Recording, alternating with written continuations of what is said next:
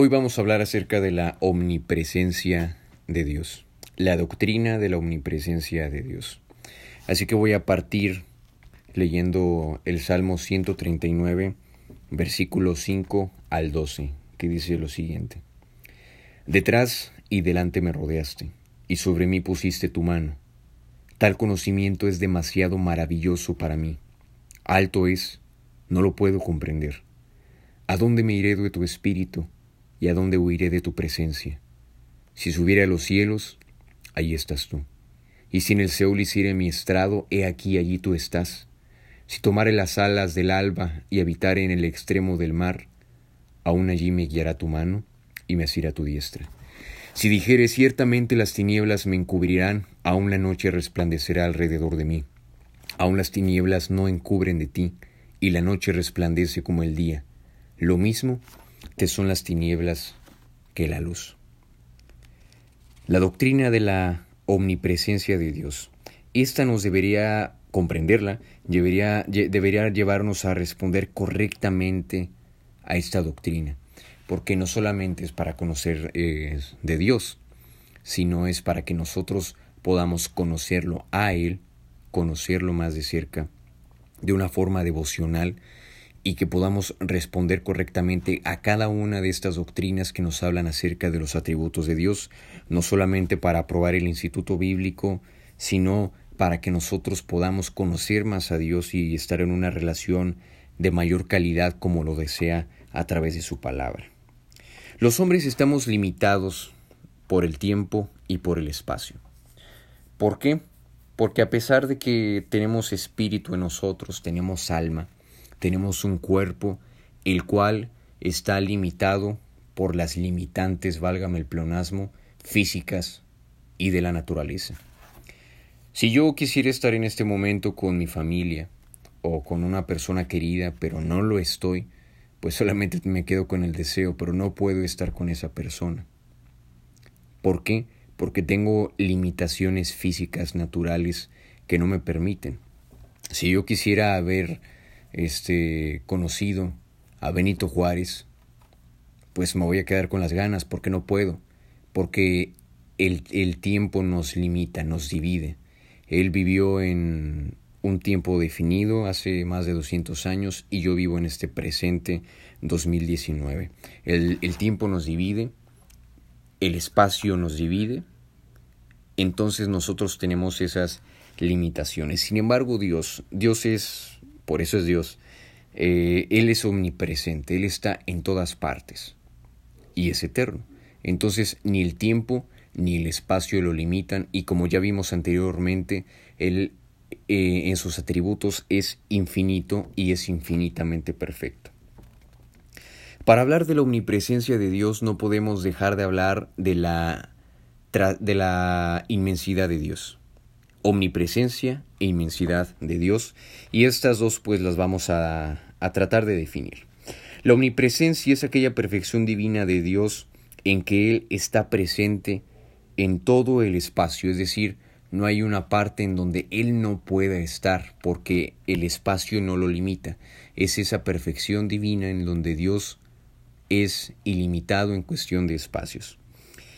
Sobre inmensidad, es la perfección divina en donde Dios supera las limitaciones espaciales. Es decir, en la omnipresencia eh, debemos tener presente también el concepto de inmanencia y en la y el de inmensidad debemos también tener presente el concepto de trascendencia. Lo vuelvo a, repetir. Omnipresencia igual a inmanencia para que no se nos olvide. Inmensidad igual a trascendencia. Ahora, al hablar de, la inmanencia de Dios, queremos decir que Dios está presente en todas partes.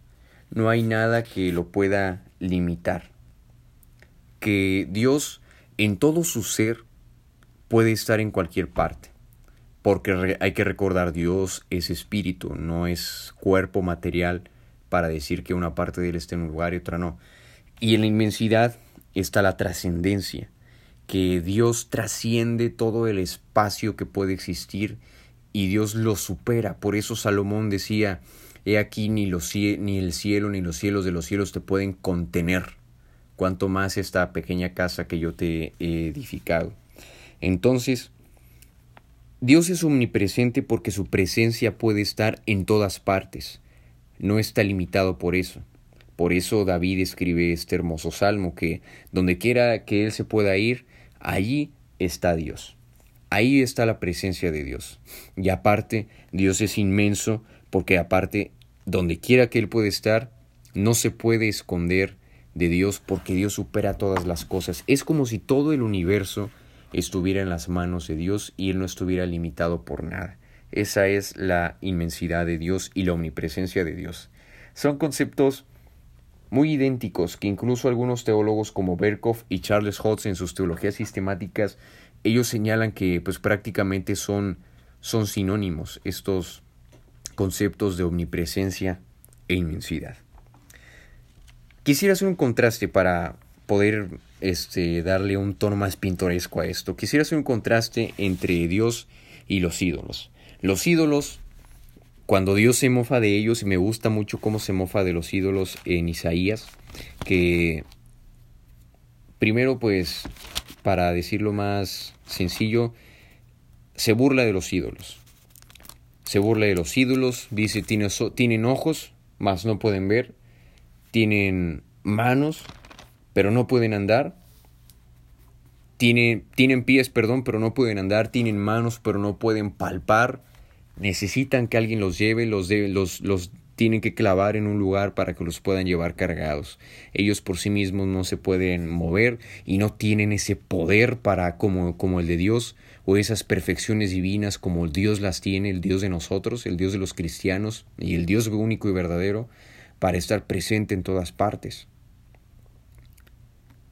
Podemos pensar en un verso de Isaías 6.3 es cuando Isaías se encuentra con aquellos serafines que están en la presencia de Dios adorándolo.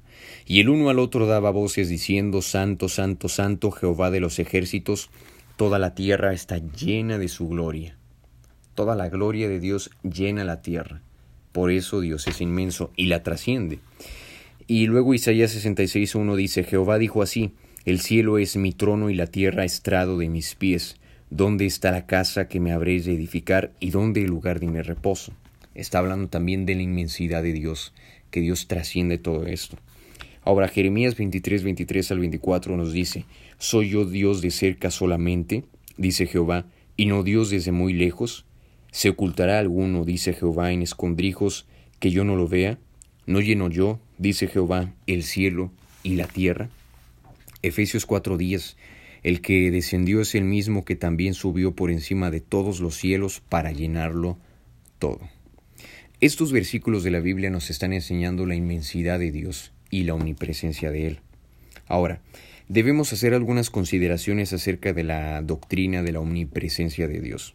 Primero, Dios no está extendido por el espacio como si fuera una sustancia.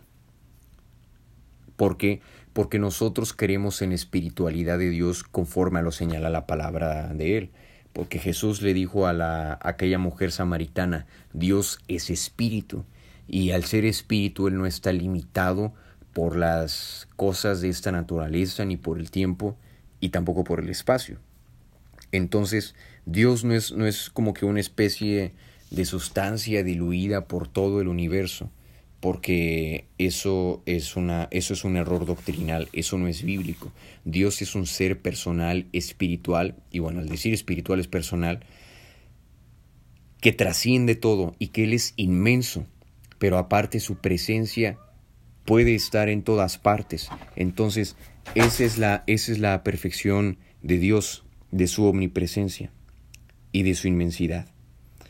Ahora, otra cosa que debemos considerar es que Dios no es el todo, o sea, no es, no es todo. Esto quiere decir el panteísmo en pocas palabras. Porque el panteísmo señala que Dios es todo, que la naturaleza es Dios, que el gato es Dios, que la casa es Dios, que todo, todo es Dios. Sin embargo, esto no es así. Todo es la creación de Dios, sin embargo, no es Dios. Para pensar que la naturaleza es Dios y todo lo que veo es Dios, no. Eso es un error. Entonces, Dios es omnipresente y por lo tanto inmanente, es decir, está en relación con nosotros, su presencia está con nosotros y Dios es inmenso, Él trasciende todas las cosas, las trasciende, pero no es las cosas, las trasciende, pero no es las cosas. Ahora, eh, podemos pensar cuando Dios se manifiesta al hombre en teofanías. La teofanía es cuando Dios se aparecía a una persona en el Antiguo Testamento. Esto también nos puede enseñar un poco sobre la omnipresencia, la omnipresencia de Dios. Dios se manifestaba a las personas, porque también esta doctrina, cabe aclarar, nos ayuda a defendernos del deísmo. El deísmo es esa doctrina que sí cree en Dios, pero cree que Dios creó el universo y lo dejó ahí que, que el universo funcionara por su propia cuenta y como que Dios se olvida del universo y a ver cómo se arreglan ustedes. Sin embargo, en las teofanías que vemos en el Antiguo Testamento vemos que la omnipresencia de Dios eh, destruye esos argumentos y destruye el deísmo. Cuando Dios se le aparece a Jacob, eh, podemos pensar de la presencia de Dios también en el Antiguo Testamento cuando Él protegía a su pueblo y la presencia que hoy vemos, la presencia del Espíritu Santo en el creyente. Ahora, podemos pensar también no solamente la omnipresencia de Dios partiendo desde un punto de vista eh, que es solo para los cristianos, porque la presencia de Dios también está para con las personas que no aceptan a Cristo, para con los pecadores, pero de una forma distinta, la presencia terrible y judicial de Dios que está en contienda con el pecador, en su juicio inevitable. Y por ejemplo, podemos pensar incluso en el pasaje de Primera de Samuel 5 eh, cuando los filisteos toman el arca de Dios y el arca es pues el símbolo de la presencia de Dios y la presencia de Dios estaba con los filisteos, pero no no como una nube que los iba a proteger del sol y como una columna de fuego que los iba a proteger del frío de la noche, sino de una forma terrible en juicio. Hay que recordar, por ejemplo, los tumores que, que le aparecieron a los filisteos. Entonces ahí estaba la presencia de Dios, pero de una forma terrible para con ellos. Entonces la omnipresencia de Dios no tiene una como que limitante de que solamente es omnipresente para con los hijos de Él, y, y, simplemente su presencia no está con las personas malas, no, sí está, pero en una forma en que, en que, en que entre en juicio con las personas. Amos 9, versículo 2 nos dice, aunque cavasen hasta el Seol, de allá los tomará mi mano, y aunque subieren hasta el cielo, de allá los haré descender. Si se escondieren en escumbre, en la cumbre del Carmelo, allí, delante de mis ojos, en lo profundo del mar, allí mandaré a la serpiente y los morderá. Porque estamos hablando de, del Señor cuando, pues está, eh, eh, eh, perdón, el contexto de este, de este pasaje nos hablan de Dios, pues enojado, Dios en juicio. Entonces, de allí los va a hacer descender Dios, si subieran hasta el cielo, se escondieran en lo más profundo del mar. Entonces vemos la presencia de Dios en todas partes, con todos, pero de formas distintas. Dios es omnipresente, desde luego. Él es omnipresente y Él está, su presencia está presente cuando, por ejemplo, el Espíritu Santo habla a las personas que son inconversas para que se conviertan a Jesucristo. Pero ahí está la presencia de Dios. Está la presencia de Dios también de una forma especial con el creyente, con el que cree en Cristo y con el que es cristiano. Eso es la, la, presencia especial. Así como en el tabernáculo Dios se manifestaba de una forma especial, no significaba que Dios solamente estaba en ese lugar y no en todas partes. Hoy es lo mismo. Dios habita de una forma especial en los creyentes. Su presencia especial está en nosotros.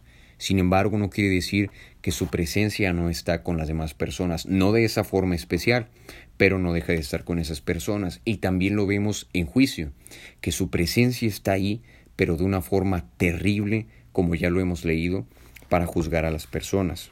Y como ya pusimos el ejemplo de los filisteos y el arca. Entonces, esto es a grandes rasgos la doctrina de la omnipresencia de Dios y de la inmensidad de Dios. Ahora, ¿qué enseñanzas nos trae esta doctrina? Yo al menos rescato esta. Temor reverente. Temor reverente, desde luego en el cristiano. Y ese temor reverente nos da primero la idea de compromiso, de que a Dios le servimos no solamente en la iglesia, porque creemos que solo en la iglesia está la presencia de Dios, pero también está en nuestra casa, está en la calle, donde quiera que andemos, está en nuestra escuela y está la presencia de Dios. Entonces nos da compromiso de obediencia, porque dice la Biblia en Salmos 11.4, Jehová está en su santo templo, Jehová, eh, Jehová tiene en el cielo su trono, sus ojos ven, sus párpados examinan a los hombres. Es decir, la omnipresencia de Dios nos enseña que también Dios nos ve y nos conoce y sabe lo que estamos haciendo en este momento. Proverbios 15:3 Los ojos de Jehová están en todo lugar mirando a los malos y a los buenos. La implicación práctica de la doctrina de la, doctrina de la omnipresencia de Dios explicada de la forma más íntegra y completa en Proverbios 15.3. Los ojos de Jehová están en todo lugar mirando a los malos y a los buenos. Después Jeremías 23.24 que ya lo habíamos leído. ¿Se ocultará alguno, dice Jehová, en escondrijos que yo no lo vea? ¿No lleno yo, dice Jehová, los cielos y la tierra? O como diría Hebreos 4.3, que, que no hay cosa creada que no sea manifestada en su presencia antes bien todas las cosas están desnudas y abiertas a los ojos de aquel a quien tenemos que dar cuenta. Este versículo nos habla más de la omnisciencia de Dios, que Él conoce todo, que nada se le puede esconder, pero también está muy cercano a la omnipresencia de Dios, que Dios está en todas partes y nos ve en tiempo real lo que hacemos en todo momento. Entonces nos trae compromiso, nos trae ese temor reverente, pero también nos trae confianza y adoración de que en cualquier parte en que nosotros podamos estar tenemos la seguridad de que Dios está allí con nosotros. De que no solamente Él está en la iglesia, sino que donde quiera que yo esté, Él está conmigo. Él me cuida, Él me guarda y me hace tener esa confianza y adoración hacia Él. Entonces, estas son las implicaciones prácticas de la doctrina de la omnipresencia de Dios, las cuales nos deben servir muchísimo. Y así concluimos este episodio donde hemos tratado sobre el atributo de Dios que es la omnipresencia. Que Dios les bendiga.